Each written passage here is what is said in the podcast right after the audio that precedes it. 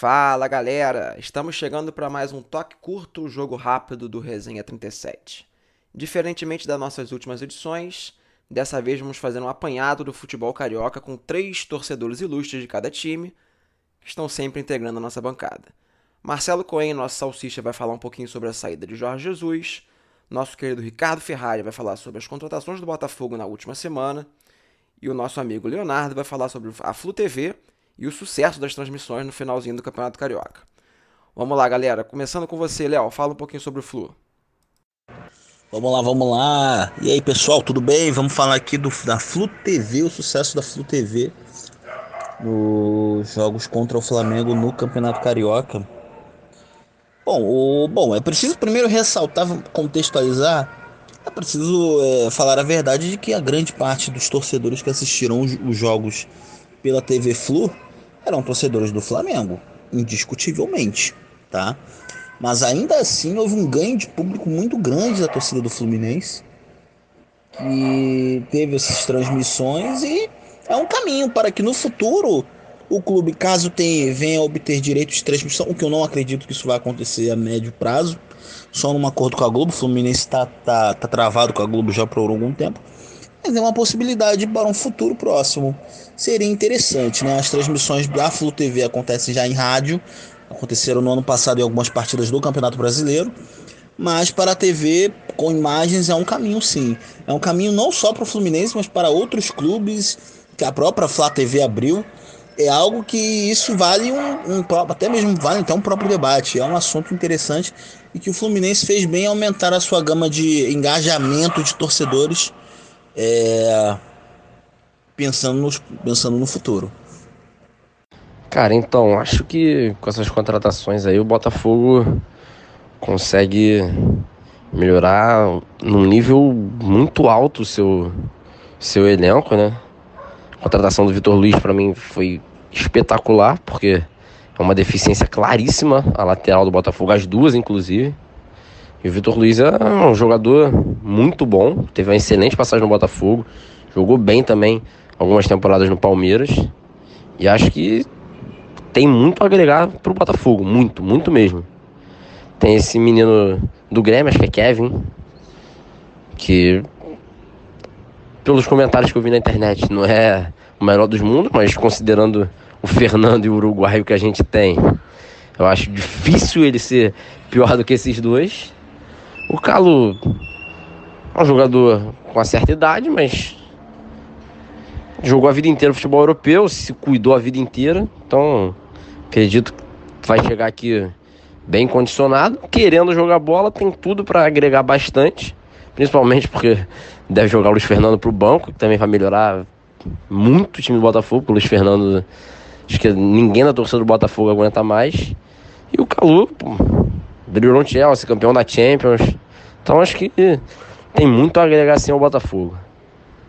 É, saudações rubro-negras num dia um dia ruim, né, para torcida do Flamengo no geral, não tem como celebrar absolutamente nada de uma saída tão significativa como é a do Jorge Jesus nesse momento para o Flamengo. Uma saída que não foi a ideal de diversas formas, num contrato recém-renovado em bases muito elevadas de salariais e tudo mais, para um time cujo projeto futebolístico não é assim tão justificável para uma ruptura tão imediata como seria, sei lá, uma proposta de um Manchester City, de um Liverpool, de um Real Madrid da vida, sei lá, de algum clube que oferecesse um projeto de disputa continental mais elevada, uma uma coisa que ele não tinha ainda, uma, um tipo de trabalho que ele ainda não, não tinha desenvolvido na Europa, algo que não é o caso do Benfica, trabalho local onde ele já desenvolveu trabalhos anteriores, já venceu o que tinha que vencer, cujo projeto esportivo anual é exatamente o mesmo todo santo ano, que é disputar o campeonato português com o Porto e ganhar o campeonato do Porto, porque Champions League não é projeto para os caras. Enfim, a saída do Jorge Jesus em tais circunstâncias por mais que talvez uma questão de logística ampla justifique e financeira também a decisão, não tem amparo esportivo. Agora isso, colocando isso de lado e analisando o que ele representa na história do Flamengo, a gratidão de todo rubro-negro tem que ser eterna para esse cara. Ele é um cara que muda a nossa história, como na parte do treinador, Claro que essa mudança envolve muita, muita coisa. Só que ele foi o que deu esportivamente, sendo comandante, sendo a figura que o Flamengo precisava.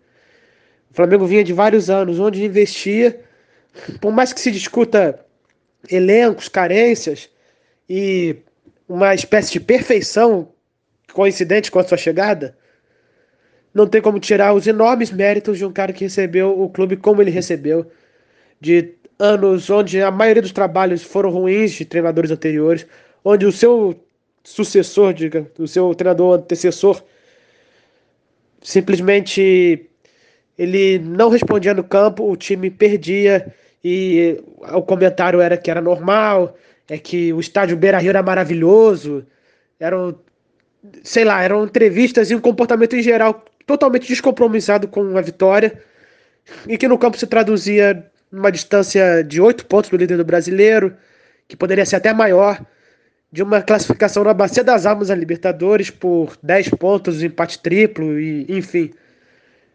Não era o Flamengo que indicava que fosse ter o ano que teve se seguisse naquele rumo. E o Jorge Jesus simplesmente revolucionou taticamente, promoveu uma caça aos dinossauros do futebol brasileiro que se satisfaziam com vitórias na base do chutão, da retranca, do futebol simples e que, pelo nivelado por baixo, era o suficiente para ganhar títulos como o brasileiro do Palmeiras, como as Copas do Brasil do Cruzeiro do Mano Menezes. Isso que simplesmente foi minado no futebol brasileiro, um choque de realidade que a gente merecia depois de 7 a 1 E, enfim, foi um cara que mudou, que revolucionou completamente o nosso futebol e a história, o andamento da história do Flamengo. Taticamente, fez um time jogar um futebol onde era normal se ver goleadas, se ver apresentações de gala todo santo jogo, todo final de semana.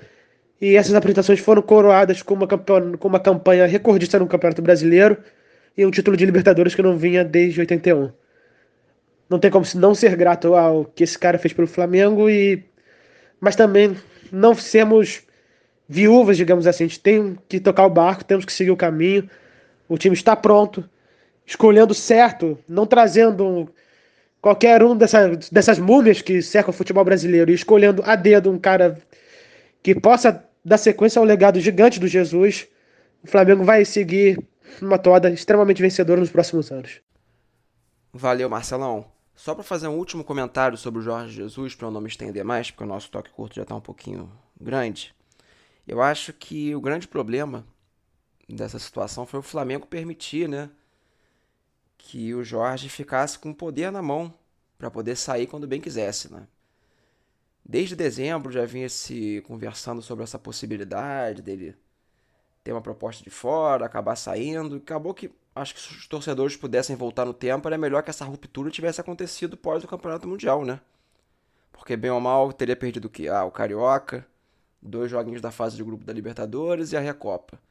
Que o Flamengo, mesmo sem o Jorge Jesus, seria franco favorito em todas as partidas que disputou. E agora ele saiu, não tá parecendo que vai ser rápido, para achar um novo treinador e corre o risco do Flamengo iniciar o brasileiro com um trabalho. Isso com certeza, né? nem corre o risco. Vai começar o brasileirão com um técnico novo, com um trabalho zerado e correndo o risco dele mal ter treinado, porque se isso aí demorar um pouquinho para fechar, o novo treinador vai chegar em cima da hora, né? Mas é isso, galera. Acho que todo mundo falou bem sobre os temas da semana. Vou encerrando por aqui. Um grande abraço, meus queridos ouvintes, e até semana que vem com mais um toque curto.